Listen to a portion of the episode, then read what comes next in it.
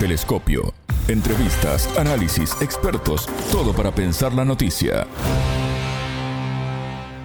Cae en Brasil el entramado corrupto que puso tras las rejas al presidente Lula da Silva por 580 días y que no le permitió participar de los comicios electorales de 2018 donde se impuso Jair Bolsonaro. Bienvenidos. Esto es Telescopio, un programa de Sputnik. Es un gusto recibirlos. Somos Alejandra Patrón y Martín González desde los estudios de Montevideo. Y junto al analista político Fabio Borges, doctor en filosofía, economista y docente brasileño, analizaremos el impacto de este fallo y la reivindicación histórica del actual mandatario que refuerza la democracia en el país sudamericano. En Telescopio te acercamos a los hechos más allá de las noticias.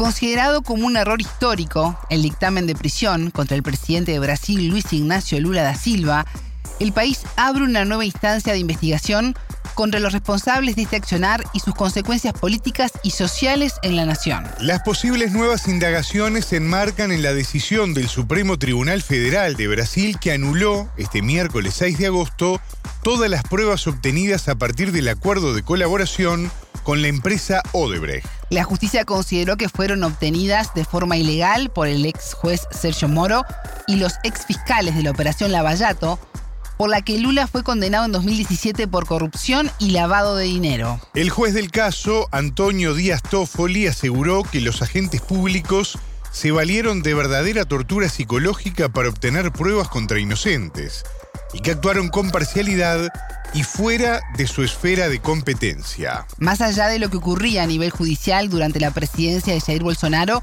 Lula ganó las elecciones de 2022 con 60 millones de votos tras recuperar sus derechos políticos, lo que evidenció la poca credibilidad social que tenían las acusaciones en su contra. La Corte ya había anulado en 2021 las sentencias contra el presidente Lula al considerar que el ex juez y actual senador Sergio Moro, junto a los fiscales, persiguieron políticamente al líder del Partido de los Trabajadores para retirarlo de la vida política y para permitir la victoria de Jair Bolsonaro en los comicios de ese año. El entrevistado. Fabio Borges, doctor en filosofía, economista y docente brasileño. Bienvenido a Telescopio, ¿cómo estás? Es un gusto recibirte. Bien, un gusto también saludarte. El Supremo de Brasil anuló todas las pruebas del caso Odebrecht y ordenó investigar a jueces y fiscales.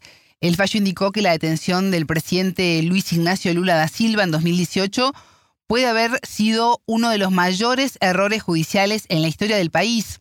Fabio, ¿qué impacto tiene este fallo de la justicia? É muito importante, é uma reparação histórica, porque os impactos desse juízo, que a seu tempo, em 2017, quedou claro que havia muitas irregularidades, cambiou a vida democrática, a história do Brasil. Porque só isso permitiu que Bolsonaro ganhasse as eleições e hiciera tantas atrocidades em los quatro anos que estuvo delante do governo. Então, sem dúvida, foi um juízo muito irregular e agora as pessoas que hicieron as irregularidades têm que pagar por por seus delitos, ¿no? Entonces yo creo que es una reparación importante, pero yo creo que será un camino largo también de investigaciones en relación a eso.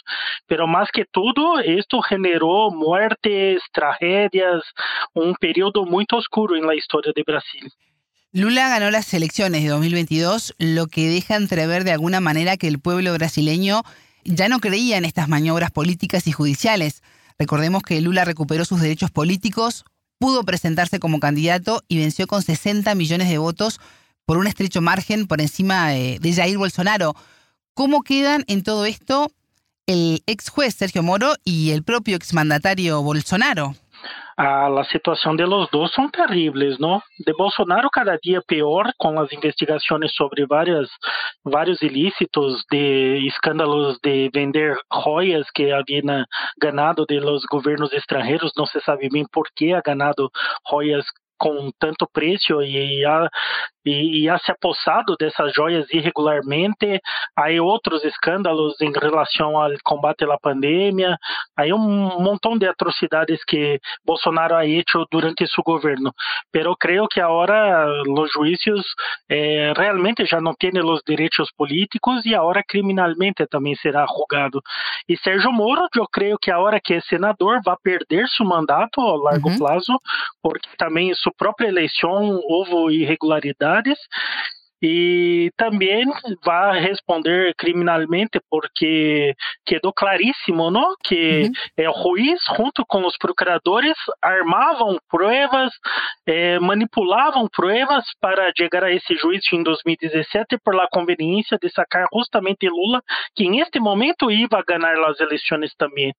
Então, seguramente os impactos, os danos foram muito profundos, pero finalmente se está investigando isso que que sem dúvida generou impactos super negativos e creio que o futuro para Sérgio Moro será bastante complicado também em la esfera criminal. Fabio, podemos falar de persecução política contra Lula? Ah, seguramente, porque houve toda uma armação não, de, de coleta de provas, incluso com a influência dos Estados Unidos, isto há que investigar bem, porque um, um montão de provas eh, vieram de Estados Unidos para Lava Jato em procedimentos irregulares, então não se sabe bem de onde saiu estas provas. Tanto Sérgio Moro como Dallagnol, que era procurador em esta época também, que ha armado essas, han ganado muito dinheiro de empresas de Estados Unidos, então isso também há que investigar. E sem dúvida é, foi motivação política que levou a Lula à prisão, incluso por elementos puramente jurídicos, nada se justificaria a prisão de Lula em 2017. Poderiam seguir as investigações e não necessariamente haviam que prender Lula, porque estava colaborando com a justiça. Pero depois, e, a, a tragédia é que Lula quedou preso 520 dias. Sim. Então, a reparação histórica disso será muito importante. ¿Crees que Estados Unidos accionó para que Jair Bolsonaro fuera el presidente de Brasil y de alguna manera poder recuperar influencia en la región? Ah, seguramente. Em um primeiro momento, eu creio que Estados Unidos via com malos olhos que Brasil tinha um protagonismo em Unasur, por exemplo, uhum. em uma proposta de integração por autonomia em América Latina, em Sudamérica, em esse caso, e para Estados Unidos manter o controle dos recursos naturais que são tão importantes em nossa região, não seria interessante para Estados Unidos que se seguira este caminho de la integração por la autonomía. Entonces, en este sentido, quedaría importante que Estados Unidos eh, criasse desestabilização em el governo Lula e que viniera um governo que se quedou totalmente alinhado a Trump em aquele momento, não? Sem ter nada em troca, em câmbio, incluso. Então, seguramente foi muito conveniente para Estados Unidos la Lava Jato. Uhum. Os beneficiários da destruição de Odebrecht e da desestabilização de Lula foram as empresas estrangeiras ¿no? que ocuparam esse espaço. Fabio, el máximo tribunal anuló todas las pruebas obtenidas en la causa de Lavallato eh, al considerar que fueron obtenidas de forma ilegal por el ex juez Sergio Moro. Cuando uno lee la resolución del juez se encuentra que los agentes públicos se valieron de verdadera tortura psicológica para obtener pruebas contra inocentes. Hablamos de Moro, pero ¿qué puede llegar a pasar con el resto de las personas que actuaron en contra de Lula y ejercieron tanta violencia comparable a la que se cometió durante la dictadura militar contra los presos políticos? Ah, eu creio que as investigações chegarão a muitas pessoas que se involucraram direta ou indiretamente, vários procuradores, vários juízes, además de Dallagnol e o próprio Moro, não? E eu creio que é mais que justo, não? Porque é uma uma questão de la credibilidade do sistema jurídico brasileiro. Antes tarde de que nunca que reconheceram esse erro. Agora não quer dizer que não passou nada também Eu creio que houve realmente eh, práticas corruptas, não só em Brasil, mas fora de Brasil, com a Odebrecht, com eh, sobrepreço, com o suborno, não houve coisas assim. Também creio que há que investigar as coisas reais que houve nesse tempo, pero este processo jurídico especificamente está lleno de irregularidades, por isso é certo invalidar todo. A partir de este fallo, a tener que revisarse los acuerdos de declaraciones premiadas a Odebrecht firmadas en el marco de la Vallato en 2017. ¿Qué puede suceder? Entonces, eso todavía es difícil saber. Pero yo creo que en algunos casos la investigación tendrá que empezar de cero. Não contra Lula, eu creio que isso não passa mais nada. Pero contra o Debrecht e contra algumas eh, denúncias de superfaturamento, de irregularidades em obras, incluso porque devolveram esse dinheiro para Petrobras, eh, devolveram este dinheiro para o governo brasileiro. Então, aí queda uma inseguridade jurídica, porque as pessoas que devolveram esse dinheiro supostamente de corrupção, a hora que tudo se anulou, estas pessoas podem pedir esse dinheiro de volta do governo e de Petrobras. Então, não sabemos bem como que será este caso, pero eu creio que aí algumas investigações começarão novamente, porque também tampouco seria justo indenizar pessoas. Claro que algumas delas são inocentes, podem ser inocentes, pero outras estavam involucradas em alguns crimes, sem dúvida também. Estados Unidos no quería a Lula como presidente. ¿Qué podemos, Fabio, esperar ahora que el mandatario abre nuevamente a Brasil al mundo, ¿no? Viajó a China, participa de los BRICS, reanudó lazos con Venezuela, con Colombia. ¿Cómo queda Washington con todo esto? Ah, eu creio que não é conveniente para Estados Unidos, pero Estados Unidos está com tantos problemas em política exterior, especialmente com a questão da Ucrânia, com a reascensão e ampliação dos BRICS, com problemas em la economia e la sociedade em Europa e com os problemas internos do próprio Estados Unidos. Eu creio que esse é um fator a mais que dificulta a vida dos Estados Unidos em Sudamérica, porque Lula exerce um liderazgo de uma perspectiva de uma integração com mais autonomia, com mais desenvolvimento, com uma inserção internacional mais ativa e altiva. Então, em esse sentido, eu creio que as relações Estados Unidos e Brasil serão muito mornas, serão muito tíbias em estes momentos, porque não é de interesse de Estados Unidos ter Lula como el presidente. Pero por outro lado, a geopolítica mundial cambiou muito. Então, tem todo sentido o Brasil privilegiar eh, sócios comerciais como China, sócios estratégicos como os países do BRICS, em detrimento de Estados Unidos, que em los últimos tempos aporta muito pouco para a região como um todo. Tem discursos, tem seu posicionamento, mas em termos materiais e práticos, eh, não, não desenvolve muita coisa para a América Latina.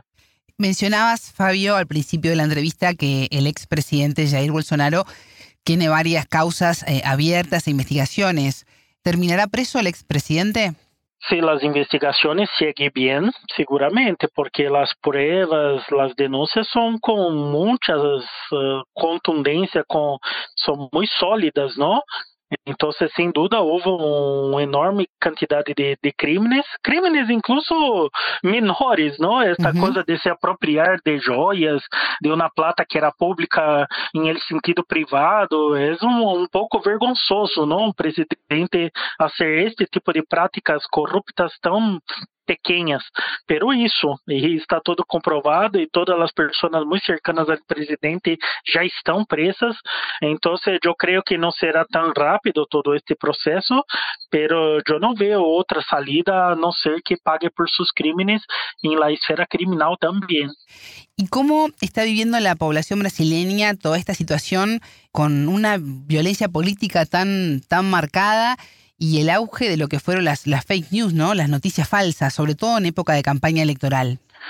É um, um período pós-traumático, eu diria, não? Todos estão um pouco cansados da política, cansados do debate político, então é um período onde as pessoas estão se alienando um pouco desses debates políticos para quedar com menos violência. Pero por outro lado, eu creio que se, se está construindo novamente um cenário de mais paz, de prosperidade, os indicadores econômicos ajudam muito, muito a Lula, então muitas pessoas radicais de direita do período Bolsonaro, creio que agora já estão cambiando de posição, porque quedou claro que o governo de Lula não é de extrema esquerda, não hizo um montão de coisas que as fake news diziam, como cerrar as igrejas, que seria Brasil comunista. Então, eu creio que pessoas que creiam em essas coisas, com os dados econômicos, com a com a rotina política, estão vendo que não era verdade e estão agora um pouquinho mais calmas. E o cenário do país, eu creio que é um cenário de construção de um novo processo de desenvolvimento e de paz. ¿Crees que este fallo de la justicia, esta reparación histórica a Lula, refuerza el sistema democrático brasileño? Ah, seguramente, como eu dizia antes, não antes tarde do que nunca. Porque não era possível legitimar e naturalizar todas essas práticas ilegais e mais que isso, todos os impactos em la democracia, não? Porque cambiou as eleições, depois Sérgio Moro que beneficiou o candidato que ganhou se, se volve ministro da Justiça. Então é bastante indignante que tantas coisas erradas se passaram e não passava nada. Então, por agora seria um momento de reconstrução da legitimidade da credibilidade do sistema judiciário brasileiro e que eu creio que depois de los actos, especialmente em este ano, em 8 de enero, de intento de golpe, quedou mais claro que as instituições não podem eh, se seduzir por conveniências de curto prazo e que têm que ter estabilidade e rigorosidade, não? Eu creio que as instituições foram muito flojas com Bolsonaro e pagaram o preço de ser muito flojas com Bolsonaro. Agora hay que reconstruir essa credibilidade e que as instituições atuem de forma mais imediata e contundente quando mira irregularidades. Independientemente de lo que ocurre a nivel de la justicia, Lula ha marcado un nuevo rumbo para el país. Hablamos del reposicionamiento internacional, de la integración regional. Pero ¿qué pasa puertas adentro? ¿Cómo viste, por ejemplo, el reciente anuncio de apoyo financiero a los municipios que más redujeron sus tasas de deforestación? Eu creio que internamente os desafios são muito grandes também, uhum. porque o problema é que no Congresso, o governo de Lula todavia não tem uma maioria muito clara e há que aprovar reformas muito polêmicas de tributação, de gastos públicos e esta coisa de políticas ambientais de médio e largo prazo para dar credibilidade ao Brasil, tanto internamente como externamente. Então, o jogo político e o sistema partidário político brasileiro todavia é muito complexo e muito difícil de manejar. Pero Lula está indo bem neste sentido. Uhum. É, pero, por outro lado, se queda claro que setores mais conservadores estão participando cada vez mais ativamente do governo, como em la última pequena reforma política, não, onde cambiou, por exemplo, a ministra del Deporte de Brasil, que era uma pessoa muito progressista, Sim. muito respeitável, por um político mais tradicional, que vem do chamado centrão, não? que são políticos de carreira e que têm muitas ambições menores delante da política. Então, eh, em este sentido, eu creio que não, não é fácil, mas está indo mais ou menos em um caminho ascendente o governo Lula. Y con un Congreso difícil que requiere de mucha negociación y concreción de, de acuerdos y, y, hasta alianzas, ¿qué podemos esperar para Brasil en 2024? É, eu creio que será um ano interessante do ponto de vista econômico. Eu creio que o Brasil vai crescer mais do que o que se esperava, porque o governo está manejando bem para os termos do mercado, não? Está demonstrando credibilidade, responsabilidade. Então, eu creio que o mercado está vindo bem. O Brasil por si solo tem muitos recursos, muitos interesses econômicos. Então, eu creio que em este sentido está indo bem. Há uma recuperação de programas sociais, o que é muito bueno governo também de inclusão social, do combate ao racismo, do combate à violência. Eu creio que as coisas mais complexas serão justamente as negociações políticas. O que, que o governo terá que dar para os setores conservadores em câmbio deste apoio? Neste sentido, se pode abrir espaços para obras também pouco claras, pouco transparentes, para corrupção. Então, eu creio que o mais grande desafio para o próximo ano é a corrupção, porque esses setores de política tradicional costumam negociar aí por interesses muito privados e não por intereses públicos. ¿Y cómo ves la relación entre, entre tu país, Brasil y China? Bueno, é, é, são relações muito dinâmicas. China hoje é o mais grande sócio do Brasil de lejos, não? Pero el grande desafio de ter relações comerciais com China, assim como todas as outras partes do mundo, é que se reproduz um modelo centro-periferia, não? Uhum. exportamos pouco, poucos produtos primários em grande quantidade e importamos produtos tecnológicos em, em, com grande diversificação. Então, o desafio das relações assimétricas e da dependência tecnológica e econômica me parece muito, muito verdadeiro. Agora, é possível sacar algumas vantagens dessas relações quando hacemos acordos de compensação com transferência de tecnologia, com Sim. financiamento.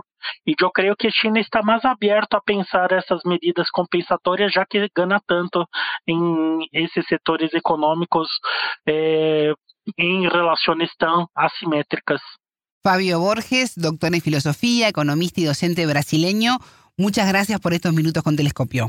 Gracias a usted, siempre un gusto hablar con ustedes. Telescopio. Ponemos en contexto la información. Hasta aquí, Telescopio. Pueden escucharnos por sputniknews.lat. Ya lo saben, la frase del día la escucharon en Telescopio. Todas las caras de la noticia en Telescopio. Em um primeiro momento, eu creio que Estados Unidos via com malos olhos que Brasil tinha um protagonismo em Unasur, por exemplo, em uma proposta de integração por autonomia em América Latina, em Sudamérica, em esse caso, e para Estados Unidos manter o controle dos recursos naturais que são tão importantes em nossa região, não seria interessante para Estados Unidos que se seguira este caminho de la integração por la autonomia. Então, em este sentido, quedaria importante que Estados Unidos eh, criasse desestabilização no governo Lula e que vinira um governo que se quedou totalmente alinhado a Trump em aquele momento, não? sem ter nada em troca, em câmbio, incluso. Então, seguramente foi muito conveniente para Estados Unidos la Lava Jato. Os beneficiários da destruição de Odebrecht e da desestabilização de Lula foram as empresas extranjeras ¿no? que ocuparon ese espacio. Telescopio, un espacio para entender lo que sucede en el mundo.